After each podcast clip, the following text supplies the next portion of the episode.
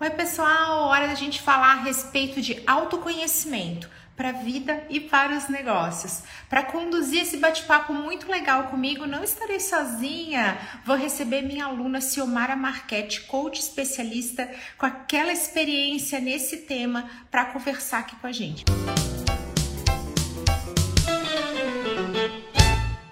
Olá, Oi. maravilhosa! Que coisa boa te receber, bem-vinda! Eu é que estou maravilhada com o convite.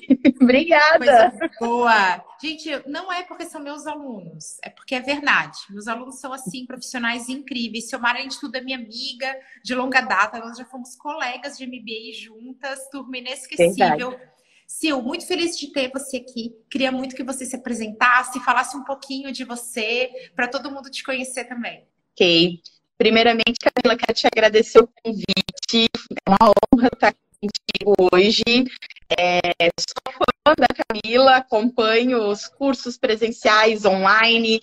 A gente realmente já se conhece de longa data, fez um MBA aí juntas, que rendeu muita coisa. Meu nome é Ciomara Marchetti, eu sou de Gaspar, Gaspar, né? Tem que puxar o X para falar. Tem. Há 11 anos eu trabalho como especialista comportamental, técnicas de coach, programação neurolinguística, psicologia positiva, então toda essa parte que trabalha a parte comportamental.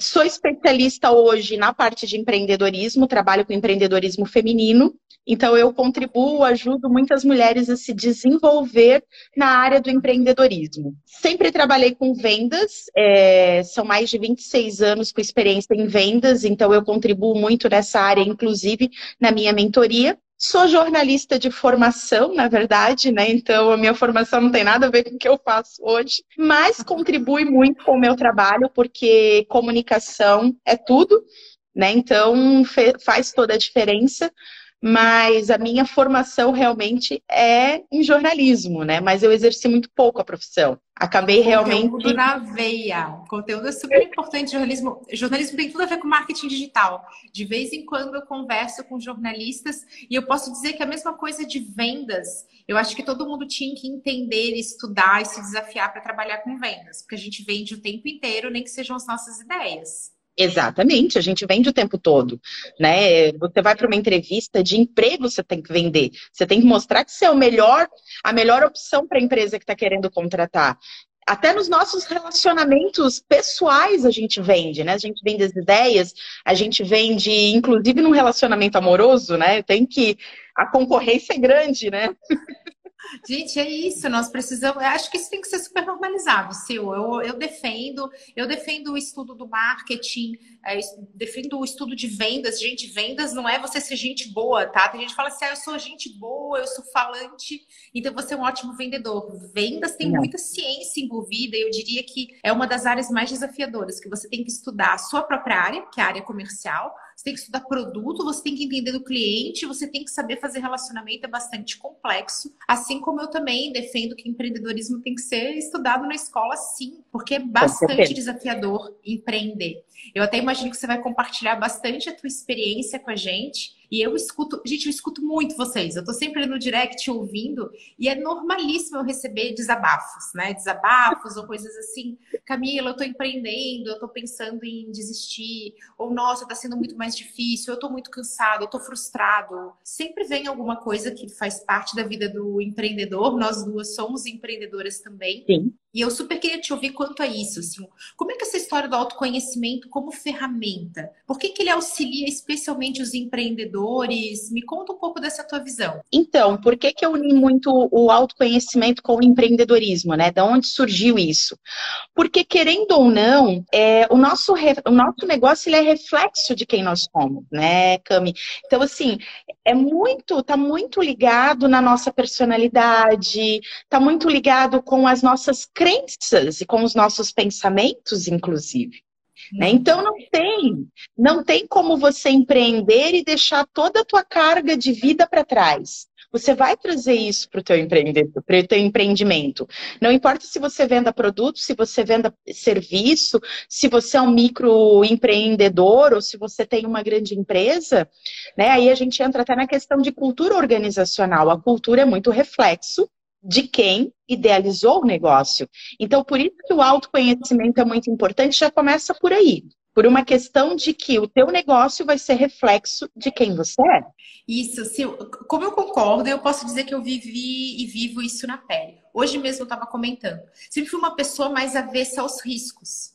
E eu fui aprendendo ao longo da minha jornada empreendedora, então já são 12 anos de empreendedorismo, que não tem jeito. Se você não corre riscos, você também não colhe resultados proporcionais. Então, Exato. ah, não, eu não quero risco. Então, eu sempre fujo disso porque eu tenho um perfil mais conservador, mais pé no chão.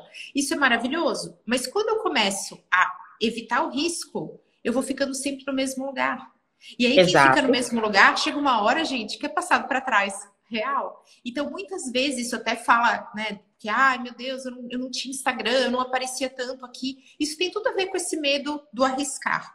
E eu precisei é, desenvolver esse lado para poder ter resultados com a minha empresa. Porque a cultura era muito ditada e é muito ditada por mim. Mesmo que eu delegue, mesmo que eu contrate consultores, mentores, no final das contas, quem vai tomar as decisões, quem vai agir, quem vai direcionar, sou eu. Então, Exatamente. entender isso, onde é que está a raiz, gente, não vou dizer que é fácil, vou dizer que vale a pena. a gente até brincou, né, Sil, de falar assim, por que, que é tão difícil? Porque é, porque é, para mim, pelo menos, tem umas feridinhas que a gente cutuca assim que, mesmo não sendo, né, não sou brigadeiro para ser perfeito, quando você vê assim aquilo ali na tua frente, olha, eu me autoconheço e assim eu consigo mapear pontos do meu negócio que afetam minha equipe.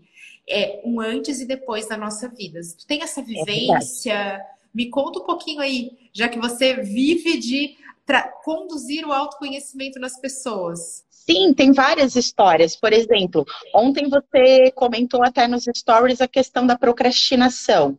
Né? Que, que muitas vezes o problema não está no algoritmo, o problema não está na estratégia, estar em não executar. Mas daí a pessoa vai dizer o seguinte: ah, eu sei que eu sou procrastinador, tá? Mas qual é a raiz da tua procrastinação? Existem motivos diferentes para você procrastinar.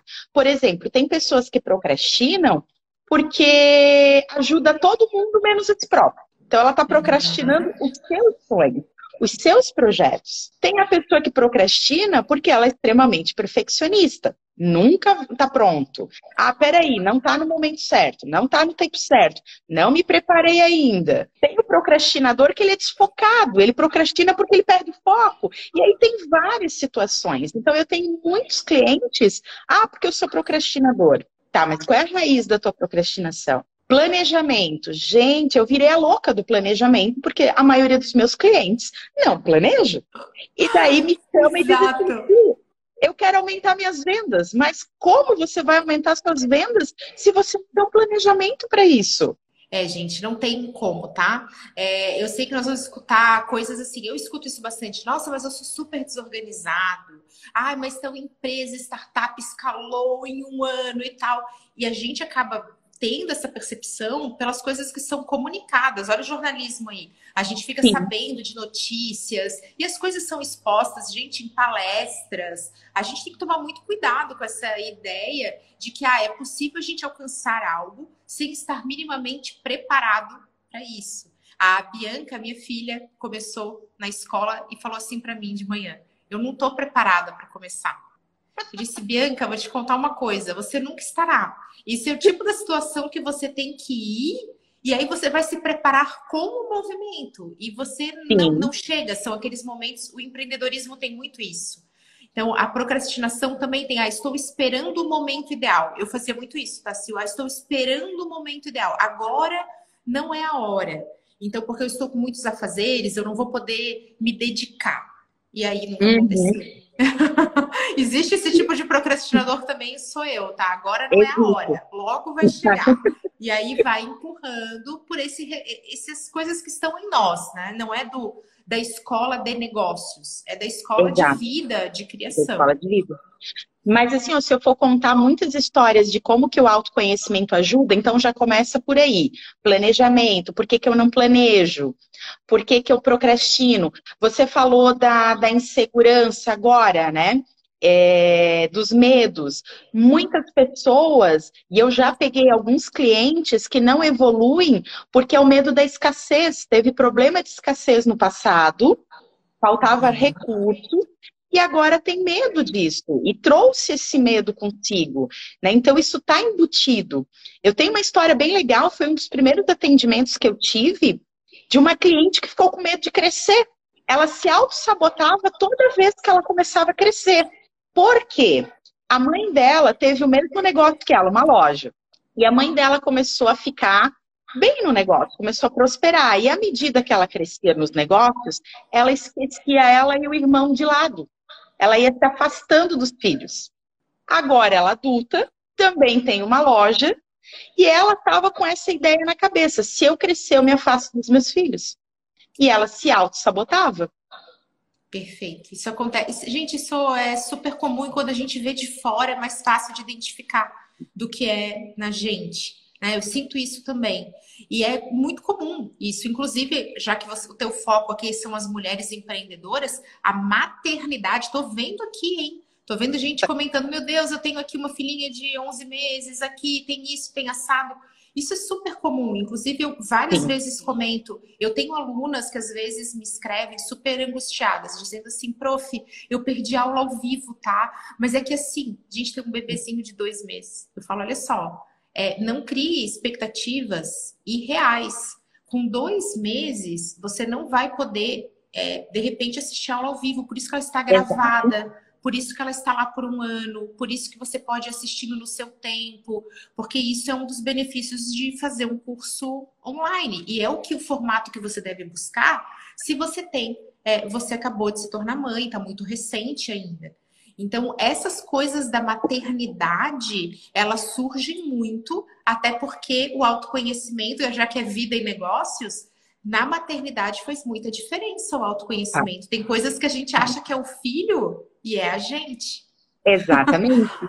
Eu tinha então, uma cliente que ela se cobrava muito dessa questão da maternidade, Cami. Ela engravidou a primeira vez, ela teve um menino, e dois anos depois ela engravidou de novo e ela teve gêmeos, dois meninos.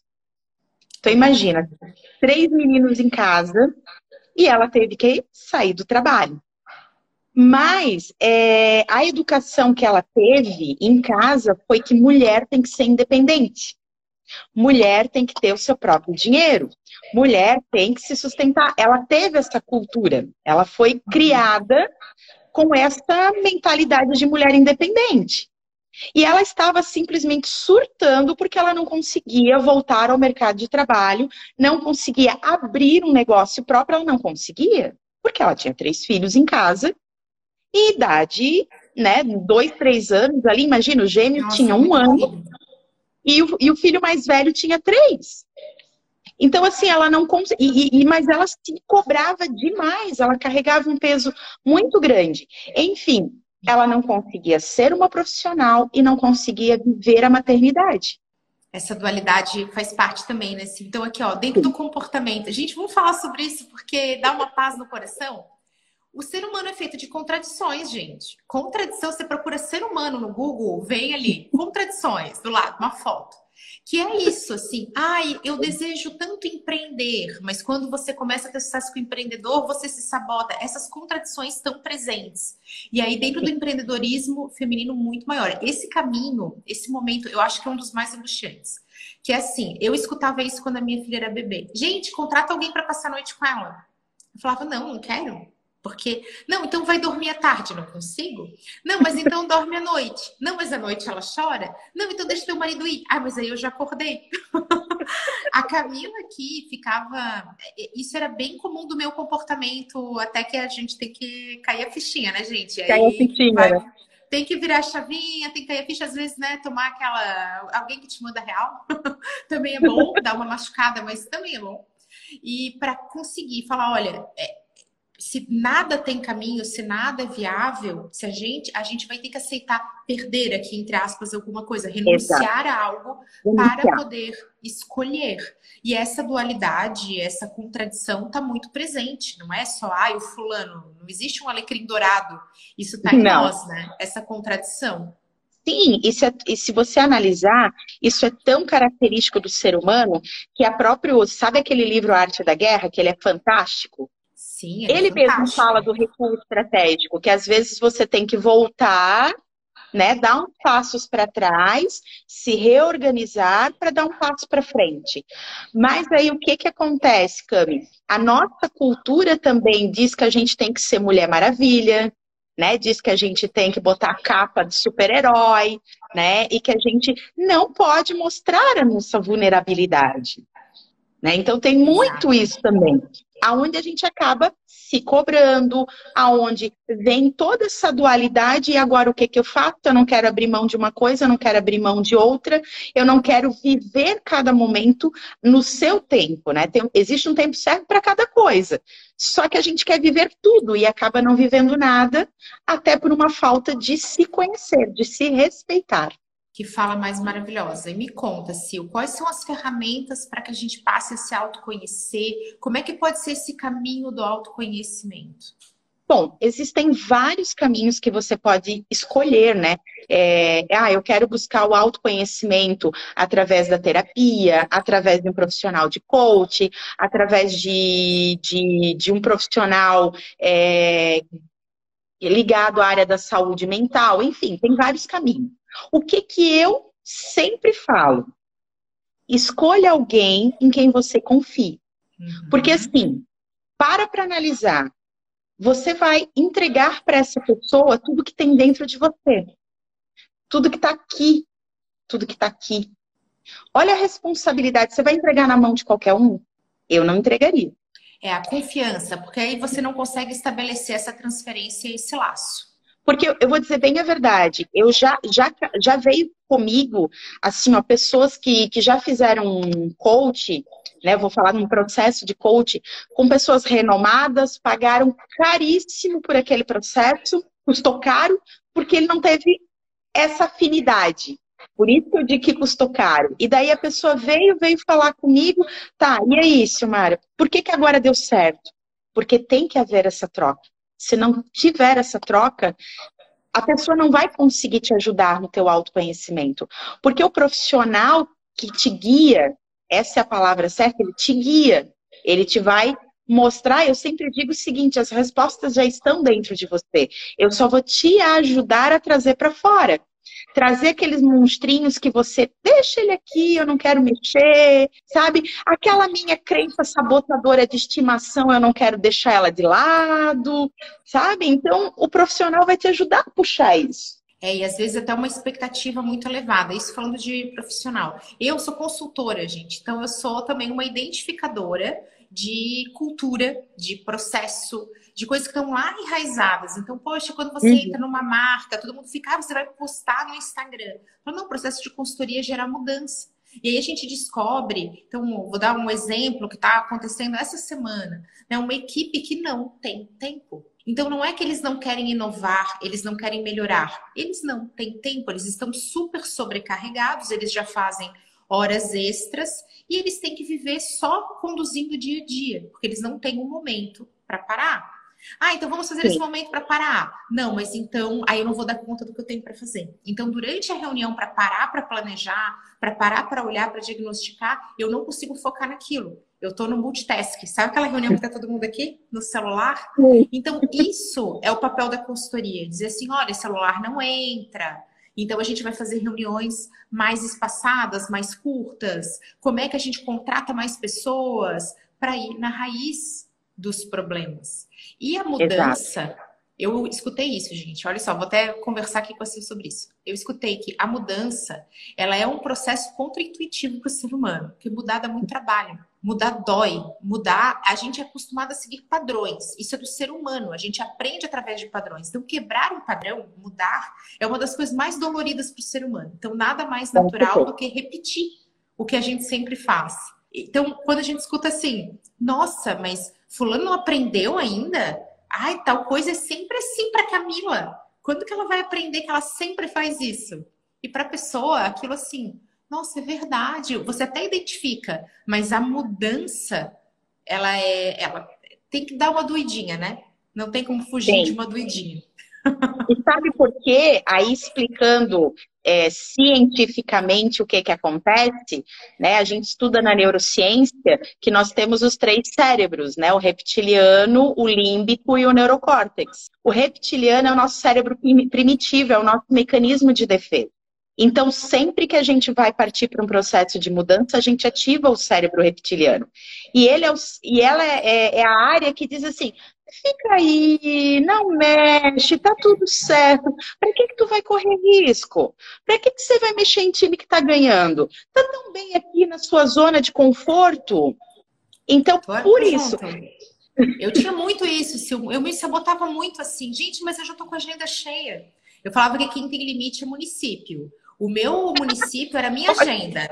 Gente, olha só, meu Deus, eu já tô com a agenda lotada, o que, que eu quero mais? Mal sabia eu de tudo que me aguardava. Mas naquele momento eu não queria correr riscos, porque a minha agenda já estava cheia. Eu me abraçava nesse argumento com toda força. E claro, gente, que eu perdi muitas oportunidades com isso. Né? Hoje vira Sim. história para contar. Hoje eu consegui mudar, consegui identificar. Não é fácil mudar, mas é possível. E o Sim. mas eu, eu tinha isso também. Eu era cérebro reptiliano na jogada fortemente. para que correr risco, Camila? Para quê? Daqui a pouco vai dar errado. Eu nunca pensava, e se der certo? Eu só pensava, e se der errado? Então, isso era um comportamento muito sabotador que eu tinha para mim e que, claro, aparecia com muito mais força no meu negócio. Na minha vida Sim. pessoal, isso não aparecia, Sil. Sabia disso? Esse, essa coisa da aversão ao risco, ela não aparecia na minha vida pessoal. Isso não vinha forte. Agora, no meu negócio, aí se revelou. Foi uma coisa do autoconhecimento que veio para o empreendedorismo. Na minha Perfeito. vida pessoal, estava tudo certo. Por mais que a gente é, não separa né, a pessoa é, a minha vida pessoal da minha vida profissional, mas existem alguns gatilhos que disparam os sabotadores. Então, o que, que acontece? Esse sabotador ele está dentro de ti, mas foi no empreendedorismo que disparou o gatilho. Né? E a gente tem vários né, é, sabotadores. Por exemplo, esse que tu acabou de citar, que é o e se der errado? Eu nunca penso em se der certo, é o hipervigilante, né? A pessoa que sempre está focada no errado. Ela está sempre hipervigilante, né? Tô, tô, tô sempre de alerta. Mas o, o sempre alerta é porque vai dar errado. Em algum momento vai dar errado. E vai, né, gente? Então, Vamos normalizar isso? É, isso para mim foi importante, tá, Sil? Foi entender assim, e se der errado? Tudo vai dar errado em algum momento. Nada, porque perfeito só o brigadeiro. E tá cheio de gente que não gosta. Cheio, cheio. Vocês estão por aí, pessoas que não gostam do brigadeiro, ficam me mandando print. Dizendo, eu odeio brigadeiro, eu odeio brigadeiro. Ok. Errados vocês estão, mas respeito a opinião. Então, tentar entender assim, ó, que sim, vai dar errado. Foi uma libertação para mim. Em algum momento, eu acho que quebrou essa minha hipervigilância para mim foi bem importante, assim, entender que sim, as coisas dão errado. E aí eu passei até a frase, né? Seguirei, não é assim, ó, e se der errado? Seguirei mesmo que dê errado. Acho Perfeito. que isso foi bem, foi bem legal para para mim. Você mostrou aí dos hipervigilantes, tem mais dessas coisas, assim, tem mais desses padrões? Adorei, eu já quero saber. Eu tô aqui com o meu checklist, tá? Para ver no que, que eu me encaixo. Ó, tem o hipervigilante, tem o ajudador, que é o ajuda o tempo todo, sabe? Ele tá sempre solícito, daí ele esquece dele, sabe? É um sabotador também, ele sempre usa desculpa. Ah, mas eu tenho que ajudar o fulano. Ah, mas agora o Beltano precisa de mim. Ah, por causa disso. Ah, por causa daquilo. Nós temos o hiper eh, realizador, que é a pessoa que só sai fazendo, sai da minha frente, né? Que eu sou um trator ambulante, passo na frente de todo mundo, né? O meu negócio é executar, executar, executar, executar. Não delega, porque ninguém vai fazer tão rápido como eu faço. E isso no empreendedorismo quer ver um líder, um líder com essa pegada. A equipe não aguenta, tá? Porque a equipe está tá desgastada. Tudo a pessoa faz, assim. E aquela pessoa, se o que às vezes isso é bem presente também em líderes que assim, ó, tudo não vai dar certo. Sabe o muro, o muro de argumentos? Do tipo, não, isso não, isso não, isso não. Aí você fala tal. É, mas não era bem isso. É, essa coisa de ficar sempre em esquiva também aparece bastante no empreendedorismo. É, tem o esquivo, que é um sabotador, que é aquele que foge sempre, né? Ele foge. Também o hipervigilante também está com esse pensamento, e pode ser vários sabotadores que às vezes levam a um comportamento. Não é um, às vezes você pode ter mais de um que te leva para aquele comportamento. Ih, meu checklist, prepara aí. Checklist junto, pessoal. Você que está no checklist, eu tô com vocês, tá? Estamos todos juntos aqui nessa, nessa conversa, marcando, tá, tá tudo certo. Então, ó, pensa que você pode ter é, o hipervigilante, o esquivo, que está sempre fugindo da realidade, e ainda ter o sabotador do vitimismo. Ai, dá sempre certo para o outro. Ai, meu concorrente está se destacando, eu não. Ai, a grama do vizinho. Ai, ai, ai, ai, sabe? Nunca dá certo para mim. Tadinho de mim. Então, tem é, vários é aí que vítima, podem. Isso. É a vítima. Eu poderia, se tal coisa não tivesse me acontecido. Para mim é mais difícil. É, gente, isso aí é, é real. E sabe o que tem? O mais interessante disso é que às vezes você gosta desse sabotador. Uhum. Esse é que é o detalhe. Você, uhum, é a loucura mesmo. Isso aí, contradições, galera. Tamo junto. Sabe, é meu, meu precioso, né? Deixa meu sabotadorzinho de estimação aqui, porque eu gosto dele. Porque ele me deixa na minha zona de conforto. É culpa perfeita que eu tenho para não crescer, para não fazer o que precisa ser feito. Sabe? É, é, é um prazer na verdade, que causa. Por quê? Porque você tem a culpa perfeita. É o raio da mudança, gente. Mudar é um negócio que a gente evoluiu para evitar. Porque aquele ser humaninho que morava lá nas cavernas, ele falava assim: olha ali, o fulano foi desbravar não sei o quê. Leão, hein? Vai ter problema. Se eu ficar aqui, cuidando aqui disso aqui, tá garantido, já tenho filho, já tenho aquilo, vou ficar aqui que é garantido. Sim. Claro que nós evoluímos justamente desse jeito, com algumas pessoas desbravando, e aí são aqueles que a gente olha, olha lá o fulano, nossa, como para ele foi fácil. Isso é algo que a gente fala pra gente.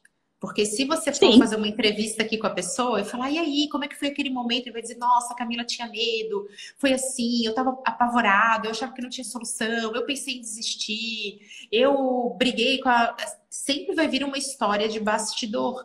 Mas a gente tem tanto medo de perder o que, a gente já tem, né? Que aí fica muito difícil é, se jogar. Só que, Sil, aí vem aqui o, o centro da nossa conversa. Se a gente não conhece a raiz, a gente consegue ir para frente? Como é que é a tua experiência prática? Ó, oh, Camila, eu tenho um negócio, mas eu não vou na causa. Como é que é na hora do vamos ver?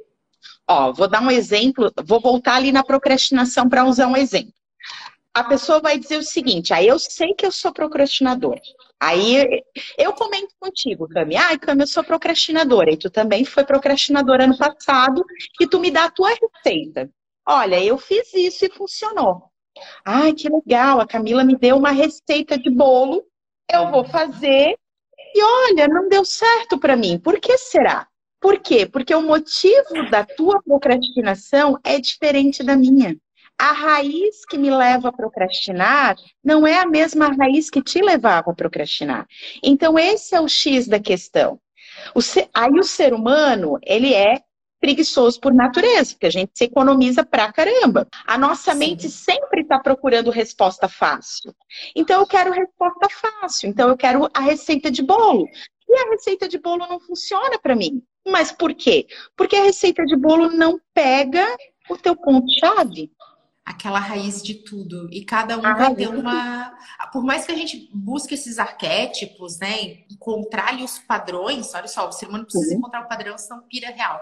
É, não adianta, o que leva alguém é uma coisa mais única, mais pessoal. Você sabe, se o que a gente teve até uma interação aqui falando a respeito disso. Ah, eu me coloco por último. Eu sou uma ajudadora. Eu faço tudo acontecer para os outros e eu fico em segundo plano. Me conta de quem tem esse perfil, assim, o que, que você dá de dica aqui para a gente poder sair desse atoleiro para quem se deixa por último? Então, vamos pegar esse como, como algo para a gente trabalhar. Claro, de novo, não dá para ser receita de bolo, mas alguns pontos para investigar. amor próprio. Provavelmente, às vezes, o que, que acontece? Essa pessoa precisa trabalhar a autoestima. Então, isso é um ponto para ser investigado. Outro ponto, por que ela ajuda os outros? Normalmente, o perfil ajudador, ele ajuda as outras pessoas porque ele acredita que ele só vai ser querido, amado pelas pessoas pelo que ele faz, não por quem ele é. Então, aqui tem pontos para investigar. Aí, de repente, você tem que ir lá na infância para entender como que foi a criação dessa pessoa. Aí você tem que entender como é que ela visualiza amizades, como é que ela visualiza relacionamentos, no que, que ela está pautada pode estar tá acontecendo de ser uma pessoa dependente emocional. Nossa, vai para muitas ramificações, sabe? Por isso que tem que investigar. Então, só essa aí do, do ajudador, esse sabotador ajudador, ele já abre muitos leques para investigar. Perfeito. Eu já tive um. Então, falando até voltando aqui para a maternidade, é, eu tinha um pouco. Isso vem muito forte, acho que na mulher com filhos pequenos, vem uma coisa meio Tem até inexplicável. Inexplicável. Tanto que eu nunca entendi do, aquele aviso do primeiro coloque o, a máscara de oxigênio em você, depois. Aí eu penso, gente, eu não sei se eu faria isso.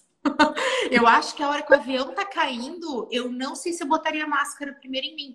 E aí cai a ficha do porquê que isso tem que ser falado. para ser um reforço, porque na hora do vamos ver, meio que. É, sabe o olho branco? O zumbi fica com o olho uhum. branco, vai. Chega na hora do vamos ver, é assim. Eu lembro do momento que a Bianca tava chorando, queria mamar e eu queria muito fazer xixi. E eu fiz o cálculo mental, pensei, em 15 segundos eu termino. Falei, não. E eu fiquei lá segurando, dando de mamar, indo com o bebê no colo. Aí meu marido, você tá louca? Vai lá. E eu falei, cara, eu não consigo. Eu não consigo mais forte do que eu. Eu não tô me reconhecendo e tal. Porque eu sempre falava, né? Não, tem que tal. E uma frase que eu é, colocava muito para mim é assim: mãe feliz, filho feliz. De nada adianta você se sacrificar, gente. Estou colocando aqui entre aspas, e entrar no Sim. vitimismo. Olha tudo que eu fiz. Eu abri mão de tudo. A mamãe nem xixi fez para te dar de mamar. Aí tá lá, né? A criança ouvindo isso, assim, do tipo, mano, faz teu xixi lá, tá tudo certo. Não eu precisava isso, vir né? aqui. E eu com isso, eu poderia ter chorado 15 segundos. Então, aí tá um, um, negócio de autoconhecimento que se a gente não não cai a nossa ficha, gente, a gente não consegue é, sair do lugar. A gente fica realmente num atoleiro. E para mim, Sil, a sensação de atoleiro, ela é mais desesperadora, é, é, pelo que eu escuto dos meus alunos em especial, porque são muito mais pessoas, né? Nos meus clientes isso não aparece pela dinâmica do processo. Meus alunos falam muito mais isso para mim, que eles têm mais assim tristeza no atoleiro do caminho, uhum. caminho não sai do lugar, do que sair correndo com uma direção errada. Isso aparece contigo também? Mais medo do atoleiro do que do, do direção completamente fora do que deveria? Olha, tem, tem muitas situações, assim, mas essa de, de que, assim, eu, eu tenho medo de sair daqui, mas aí entra muitas coisas, que nem a gente comentou ontem de falar de propósito. Às vezes é uma questão de que eu acho que eu não estou no meu propósito, ou porque eu não estou fazendo aquilo que é certo. É, será que é isso mesmo? Daí vem a pessoa cheia de dúvida. Então ela fica naquele atoleiro, porque na verdade ela está cheia de incertezas. Ou até criando. É, é, eu até comentei com a, com a Cami ontem que quando a gente fala de propósito, existe um romantismo em cima disso, né? Eu tenho que ser a Madre Teresa de Calcutá, eu vou virar uma monja, né? Eu vou me elevar no, ao nível espiritual. Isso, ter propósito é você ser um alecrim dourado com aquilo ali assim, um cristalzinho, né? Cristalzinho ali, perfeito. E às vezes você já está vivendo o teu propósito, você já faz aquilo ali organicamente. Na verdade, propósito é isso. É algo que você está fazendo organicamente. Mas só que vem muita crença em cima de propósito. Até gosto muito daquele filme O Soul da Disney, aquele desenho, eu acho fantástico. É Desmistifica muito essa ideia de propósito. Recomendo para quem está fissurado em propósito de vida.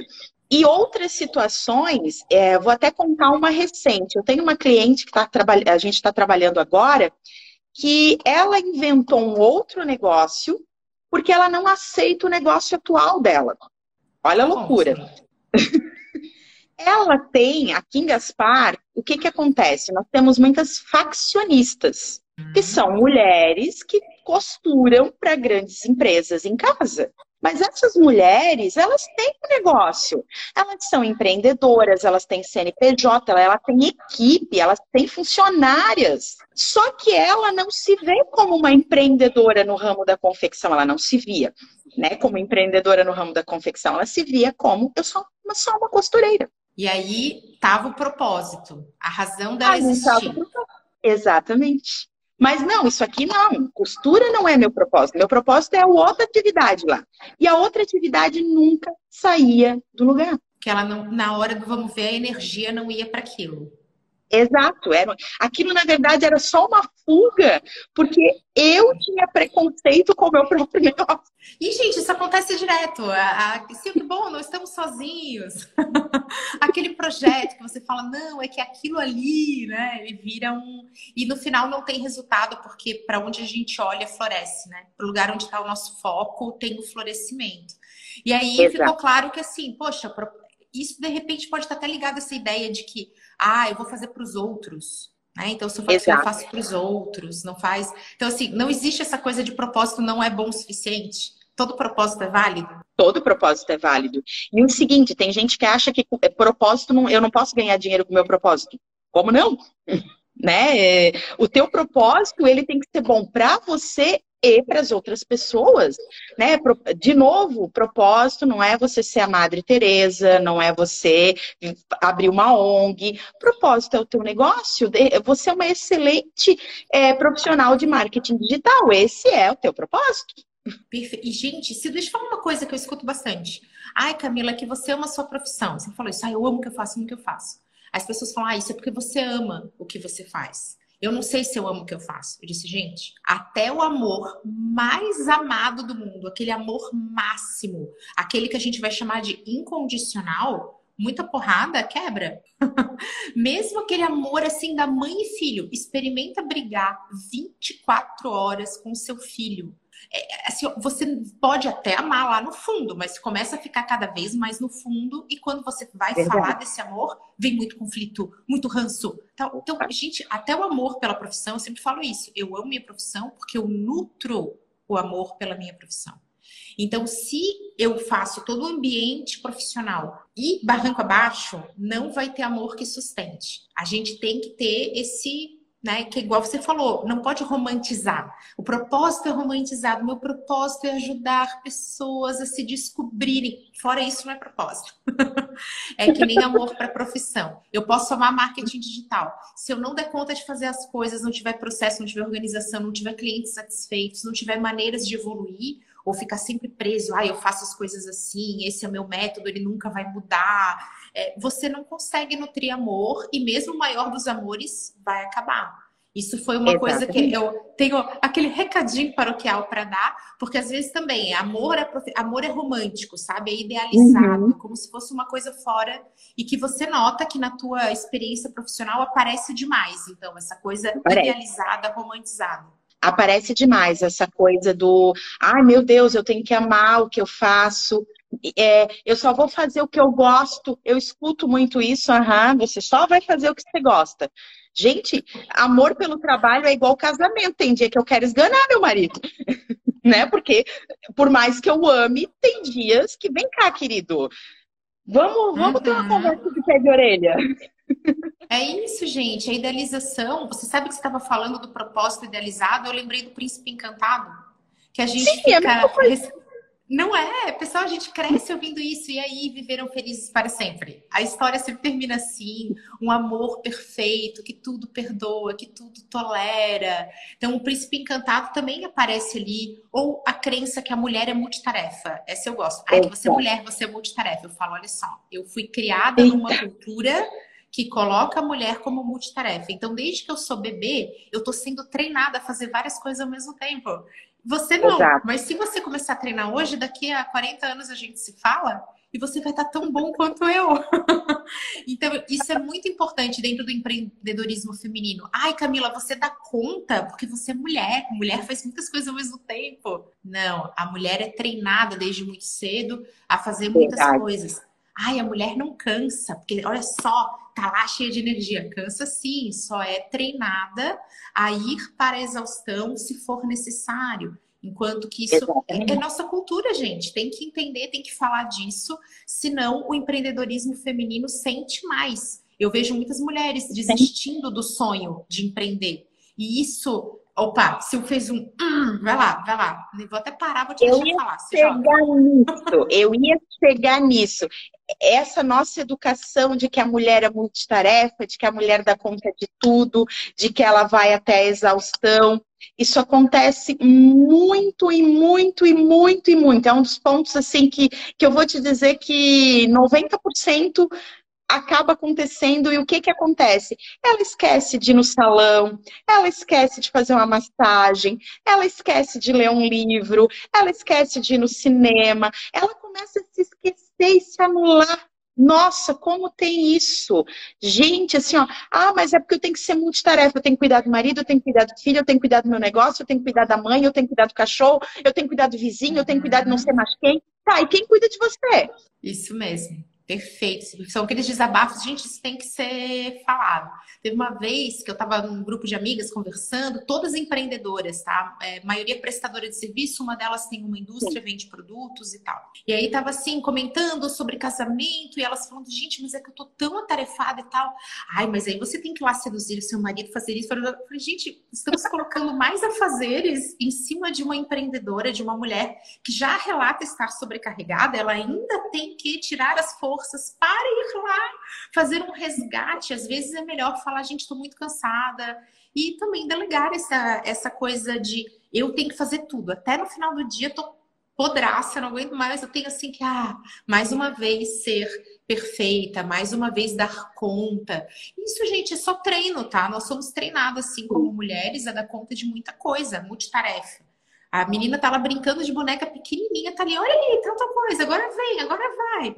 E aí você vai treinando. Tem muito homem que fala isso comigo e não fala de uma forma machista na perspectiva. Fala assim, sim, sim. sabe aquilo que vem, que permeia a cultura, não vem de uma forma como um ataque. Isso que eu quero dizer. Eu não estou sendo atacada por isso ser colocado Exato.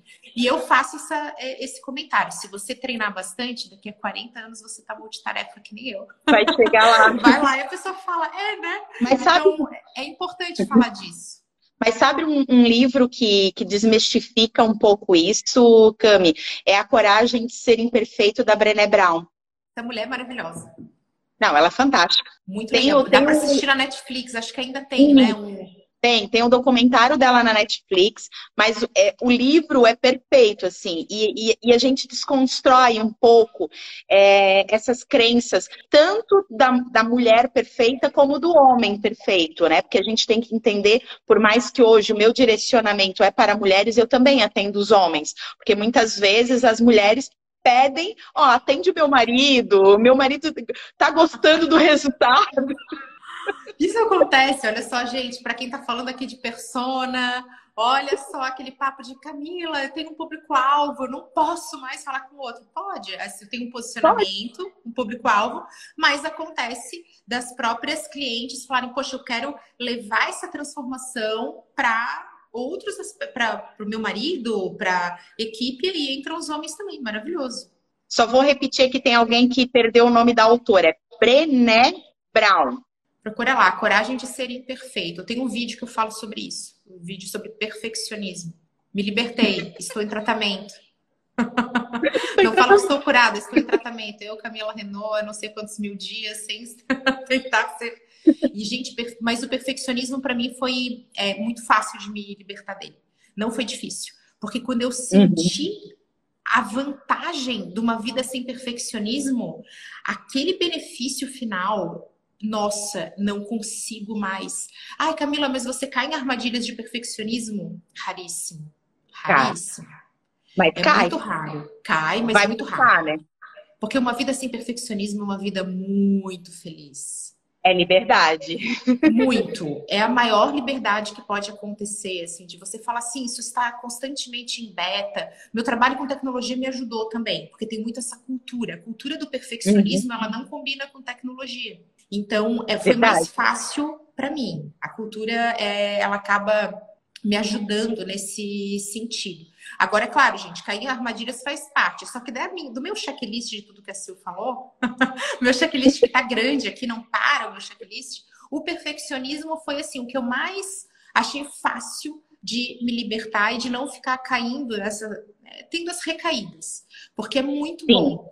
E esse livro da Brené fala também de vulnerabilidade, fala de tudo isso que a gente precisa é, trazer e falar. É como eu disse, não é falar aqui de cultura machista, como ah, estou sendo atacada, mas lembrar que isso faz parte sim da nossa cultura e a gente está podendo falar sobre isso e mudar. Eu acho isso maravilhoso. Tem que falar. Sim. Com certeza. Maravilhosa. Vamos Não, ver aqui.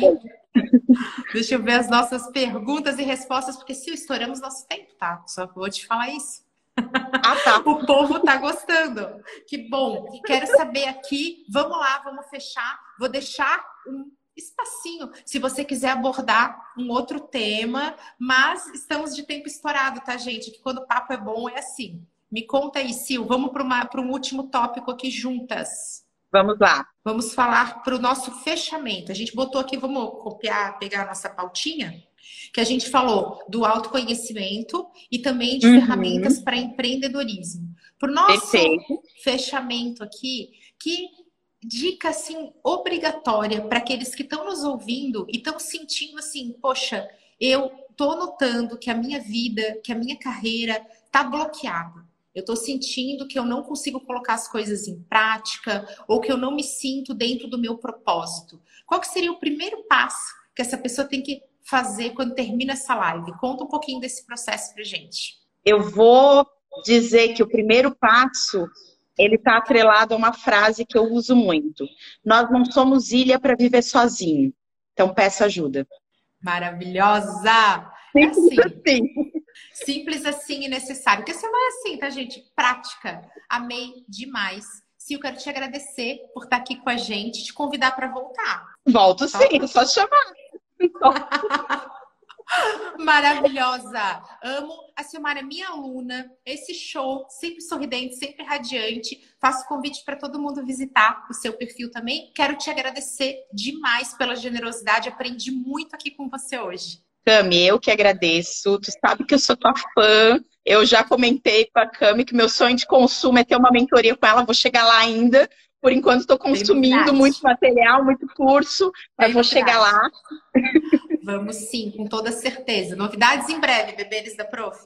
Sou muito grata pelo convite, fiquei lisonjeada e amei, amei estar aqui, falar de um assunto.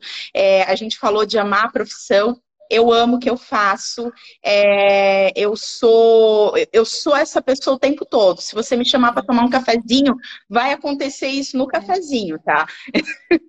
É assim mesmo, convidar. gente. Eu sei porque conheço a Silmara de outros carnavais e ela é assim mesmo. É... E fora dos stories, é igual. É igual.